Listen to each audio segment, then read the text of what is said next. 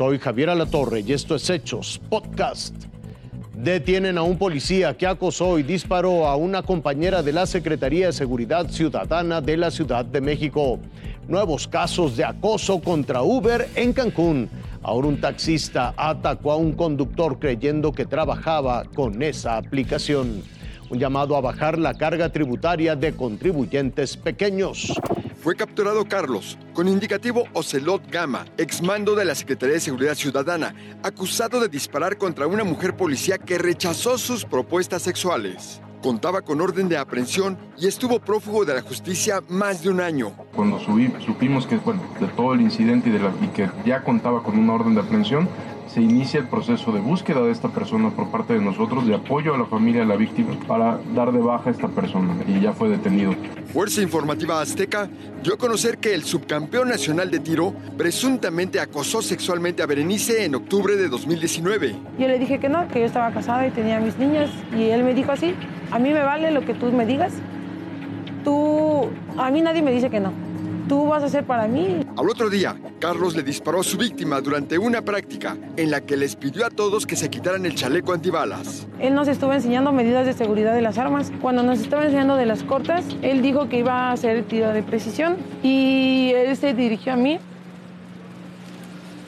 y, y detonó el arma. Berenice fue herida en el abdomen y la bala le dañó el hígado.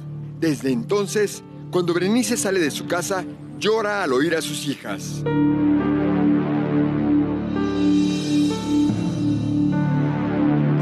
Vayas a trabajar, mamá, porque te van a volver a disparar. Y yo pues me hago fuerte y les digo que no, que pues no me va a pasar nada. Pero pues por dentro, pues sí tengo mucho miedo. Este miércoles, Carlos fue localizado entre el Almanalco, Estado de México. Las agresiones de taxistas tradicionales hacia los conductores de transporte de aplicación han incrementado durante estos últimos días en Cancún. Algunas han quedado captadas en video. Mira, de tres años para acá hay más de 500 denuncias, o sea, más de 500 carpetas de investigación en la Fiscalía del Estado. De los que nosotros tenemos conocimiento, al menos del paro para acá, o de que se hizo la resolución y todo ese tema, mínimo 10 agresiones. En conferencia de prensa, Representantes de esta plataforma indicaron que también reciben hasta cuatro reportes diarios de personas que son hostigadas por utilizar el servicio. Un caso reciente es el de un taxista identificado como José Alberto, que fue detenido luego de rociar líquido corrosivo a un vehículo porque pensó que se trataba de un taxi de aplicación. El agraviado indicó que solo fue a dejar a su esposa a su trabajo en la zona hotelera. Representantes de movilidad informaron que las sanciones van desde una falta administrativa hasta el retiro de la concesión y que esto dependerá del grado de responsabilidad. Para este viernes, los ciudadanos han convocado en redes sociales a un día sin taxis en Cancún. Los mismos operadores de transporte digital manifestaron que se sumarán a esta iniciativa, dando el servicio gratuito en la ciudad y los vehículos se podrán identificar con cartulinas con la frase Un día sin taxi. Israel Herrera, Fuerza Informativa Azteca.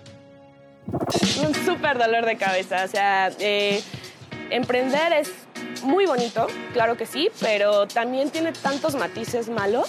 Eh, suele ser complicado eh, desde el trámite. Lisette está empezando con su negocio. Con mucho sacrificio y muy pocos recursos, ha puesto un pequeño restaurante. Lo arregló a su gusto y creó todo un concepto.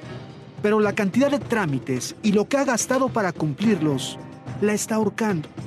Es un proceso sumamente cansado, nunca lo acabas, o sea, de verdad nunca acabas y al siguiente vez hay que estar haciendo declaraciones y que hay que estar haciendo esto, entonces lo vuelve complicado, lo vuelve tortuoso.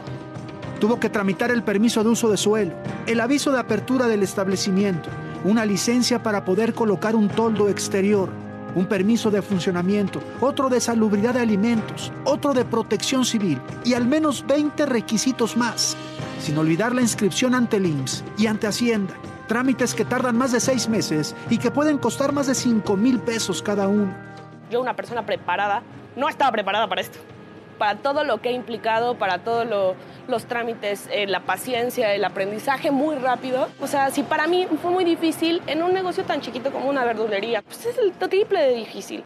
Y en efecto, este es el negocio de Alejandra, una pequeña verdurería que abrió con muchos menos recursos, pero está obligada a cumplir con la misma cantidad de trámites y en consecuencia gastar lo mismo.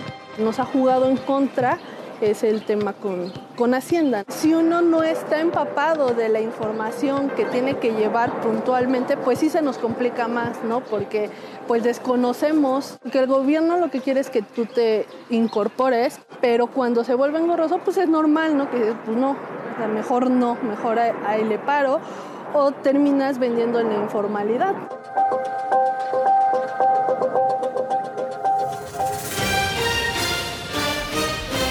Hasta aquí la noticia, lo invitamos a seguir pendiente de los hechos.